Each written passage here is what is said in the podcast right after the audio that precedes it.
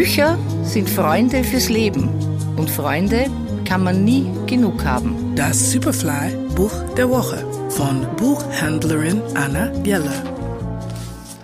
Dieses Buch ist für junge Leserinnen. Louisa May Alcott, Little Women. Vier Schwestern finden ihren Weg. Erschienen im Atrium Verlag.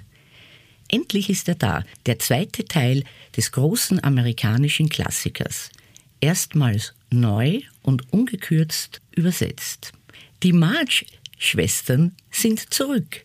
Sie sind inzwischen keine Kinder mehr und werden mit neuen Herausforderungen konfrontiert. Meg muss sich nach ihrer Hochzeit in ihre Rolle als Ehefrau einfinden.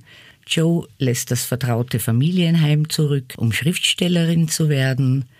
Beth erholt sich nur schwer von ihrer Krankheit und unterstützt ihre Eltern so gut sie kann. Und Amy begibt sich auf eine Reise ins weit entfernte Europa und kehrt als anderer Mensch zurück.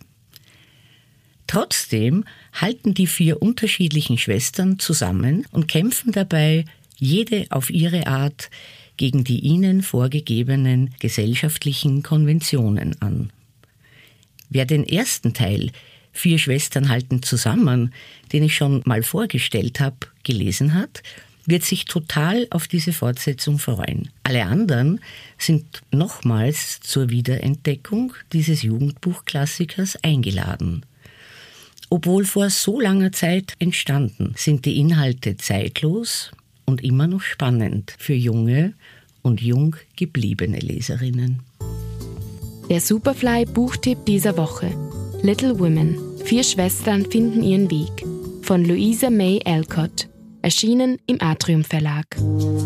Lesen aus Leidenschaft.